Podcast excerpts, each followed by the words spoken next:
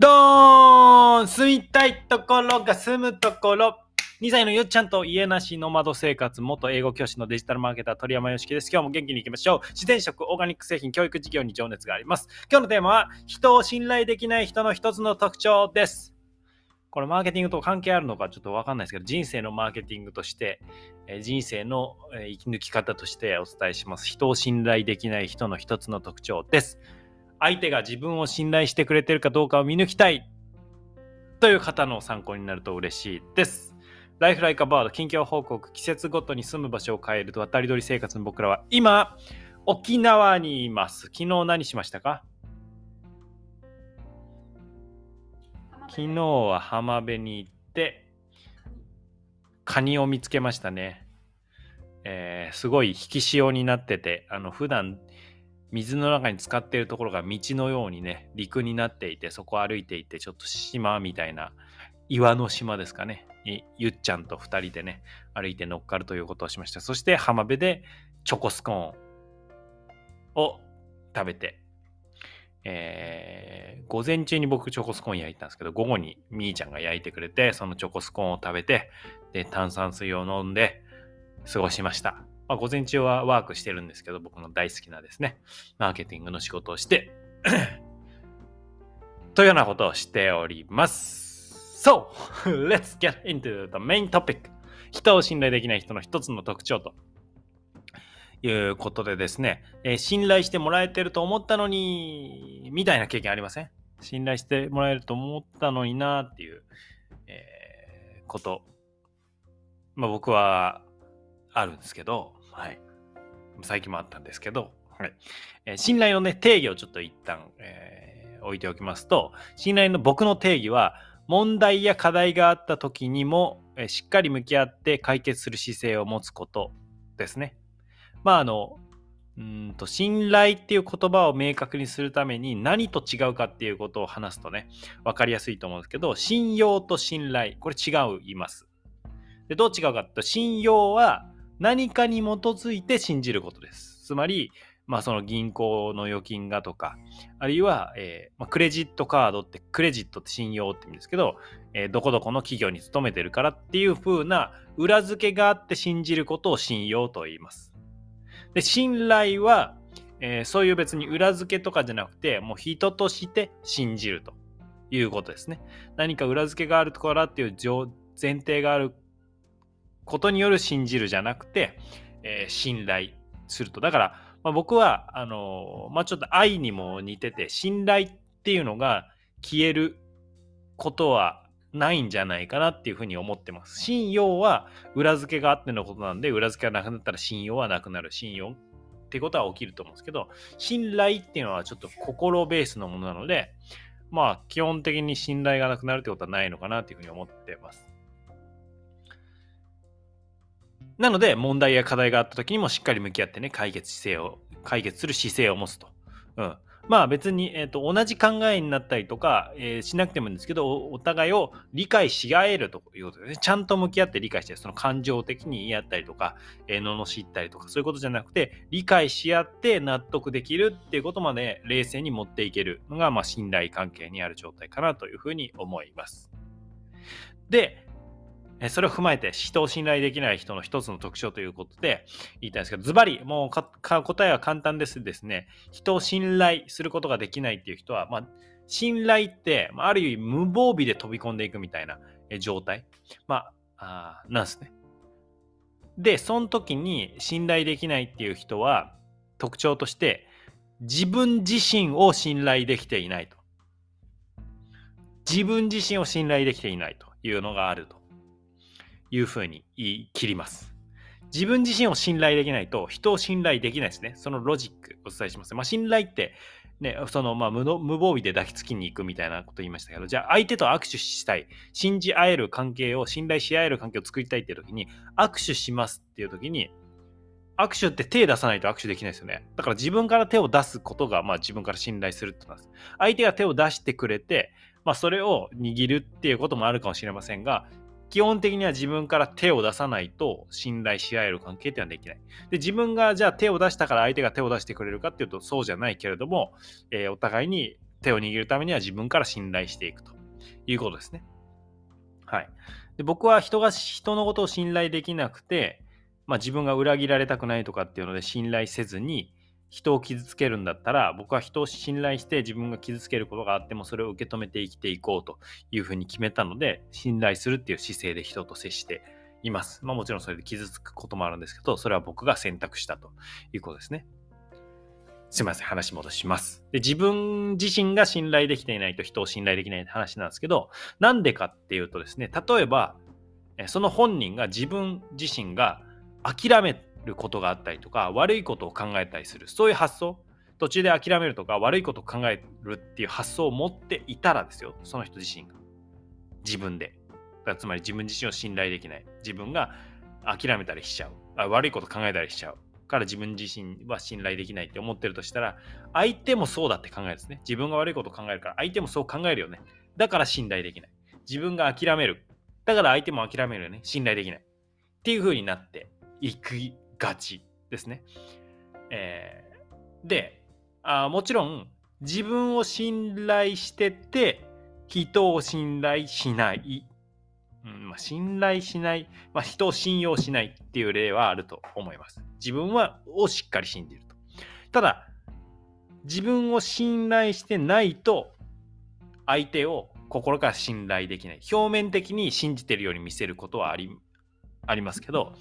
そういう人はいますけど、心からは信頼できないですね。自分を信頼できないと。なぜなら自分の鏡を人に見てしまうからです。自分が途中で裏切るような人だとしたら、相手もそういう人だ、そうだって思うっていうことですね。で自分の嫌な部分を人に当てはめて見てしまうと。それをまあ猛烈に嫌って、場合によっては批判するなんていうこともあると思います。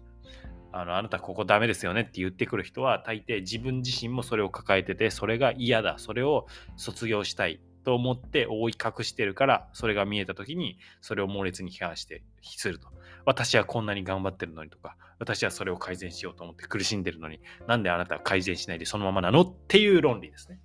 はい。まあ本当は人それぞれなんですけどね。はい。まあ人に自分の嫌な部分、自分が嫌だと勝手にジャッジしている部分を見ると、それを人に対してもジャッジするということがあります。で、その具体例で、例えばお金に汚いよねって人を批判する人、あの人はお金に汚いって批判する人は、大体その人がお金に汚いんですよ。お金に執着している。だって執着してなかったらそんなこと気にならないですからね。うん。自分がお金に執着するから人だと、人もそうだと思うんですよね。人も執着すると思うし、それを批判。で、自分が執着してて、執着してていいよねって思ってる人は、いや、お金に汚いよねなんて言わないですよ。執着して大事だよね、お金は執着すべきだよねって思ってる人は、そうだよねって思うからそれに批判しない。でも自分がお金に執着してって、かつお金に執着することは良くないこと、悪いことって思うとお金に執着してる人を見ると良くないことしてる私は良くないと思って我慢してるのに本当はお金